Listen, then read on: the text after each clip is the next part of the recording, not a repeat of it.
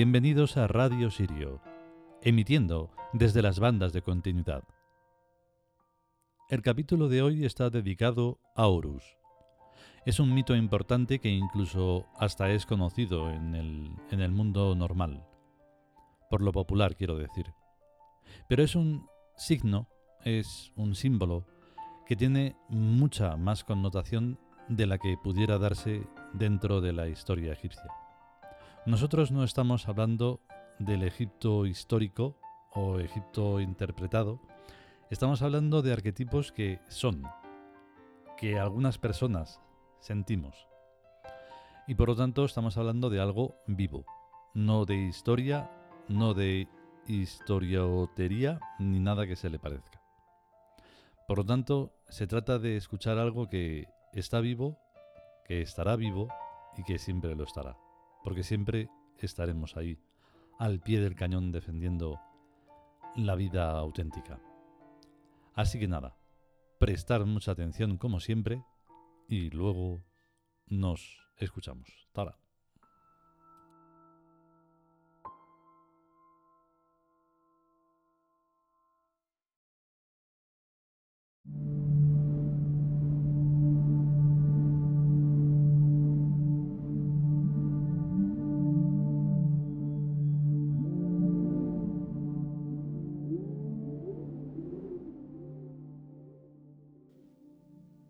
Dioses egipcios.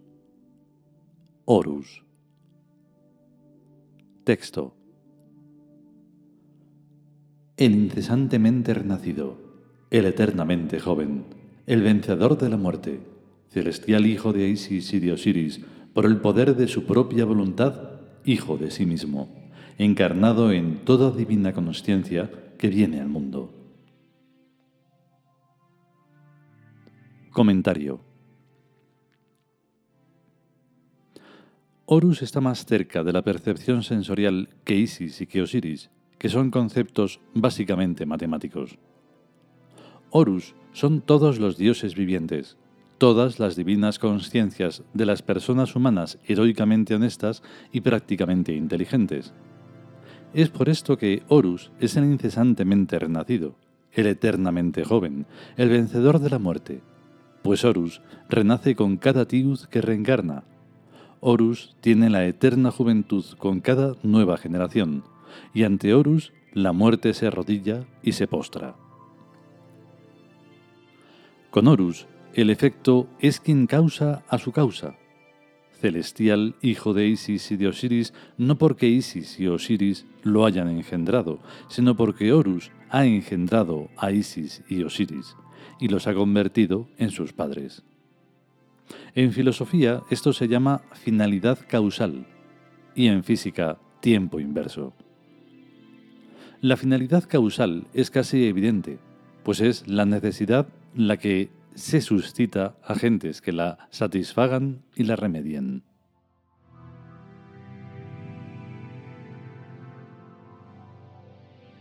La necesidad es un vacío, una carencia, un atractor de recursos, una imposición de ser suprimida, algo que obliga a otro algo a convertirse en causa agente. El tiempo inverso, aún no reconocido por la física oficial, pone a el futuro como causa de su propio pasado, obligando al pasado a ser como resulta ser. Que para comprender esto hay que tener la mente al revés es evidente, pero no porque una linterna de mano enfoque en una dirección contraria a la dirección estadísticamente normal deja de mostrar realidades. Horus es el celestial hijo de Isis y de Osiris porque Horus quiere serlo. Horus somos nosotros. Nosotros somos la realidad. Nosotros queremos que Isis, la nada, sea nuestra madre y que Osiris, ser indiferenciado, sea nuestro padre. Y eso es lo que hay. En los cuentos egipcios se puso sumo cuidado en constatar que Isis recogió todos los trozos de Osiris, a excepción del sexo, que se lo había comido un pez, por lo cual la concepción de Horus tuvo que ser virginal por la mirada de Osiris a los ojos de Isis. Horus es pues la creación mental que crea mentalmente a sus propios padres Isis y Osiris.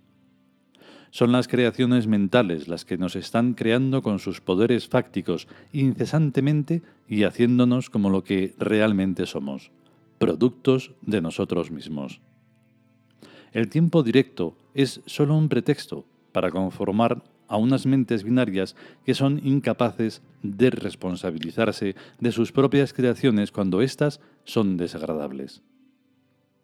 En aritmética, 2 sumado con 3 es tan 5 como 5 es 3 sumado con 2. 2 más 3 igual 5. 5 igual 2 más 3. ¿Qué fue antes, el huevo o la gallina? En la primera ecuación del pasado plural resulta el futuro unitario indiscernible. Eso es el tiempo directo y en la segunda ecuación es del futuro unitario indiscernible de lo que resulta el pasado plural. Eso es el tiempo inverso. Ambas clases de tiempo no se contradicen, sino que coexisten. La estupidez de la mente binaria es no ver que el antes puede estar en el futuro, que es donde realmente está la mayoría de las veces. Yo estudiaba desde chiquitino porque me obligaba el futuro de saber lo que sé y de tener lo que tengo. Por mi gusto no habría estudiado ni el A, E, I o U, pero el yo que soy, este futuro, se impone obligatoriamente a todos mis pasados igual y lo mismo que el yo que soy en el futuro de los millones de años se impone obligatoriamente a este remotísimo pasado en el que estoy escribiendo este libro. ¿Es tan difícil entender esto? El futuro tiene poderes fácticos, y a la vista están en el ejemplo anterior.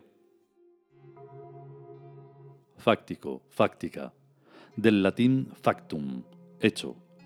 1. Adjetivo, perteneciente o relativo a hechos. 2. Basado en hechos o limitados a ellos, en oposición a teórico o imaginario. La mente binaria solo puede imaginar teorías, como es la teoría del Big Bang, pero no puede convertir esas teorías en hechos. En cambio, la mente triádica o Wazet crea máquinas mentales, que son los instrumentos con los que fabrica sus múltiples pasados, tales como las matemáticas aplicadas a la física y a la cosmología, a la teología y a la, razón de ser de todos los mundos incluyendo desde luego a Isis o nada y cero y a Osiris o uno indiferenciado y a Horus o síntesis de la pluralidad. Y como la síntesis es lo opuesto y lo contrario de la análisis, Set, el análisis, no es hermano de Osiris, como se cuenta en los cuentos egipcios, sino hermano de Horus, siendo ambos los dos combatientes en abrazo de lucha que forman a Cronos. Ningún cuento es perfecto, ni por más triádicas que sean las mentes de los cuentistas. Así que en la novela mitológica del antiguo Egipto, a Set, el descuartizador de Osiris, se le tuvo que asignar el papel de malo de la película. Pero cuando hablemos de Set, veremos que su función es igual de digna que la de Horus.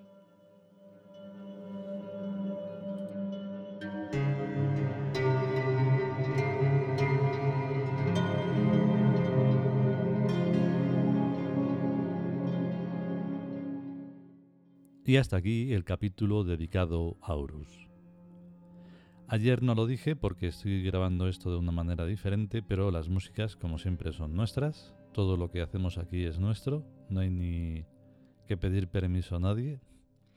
Y la música del principio está, creada anoche.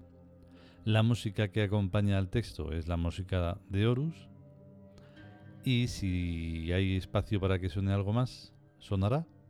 Y si no, pues será la música de Horus. Y ya está.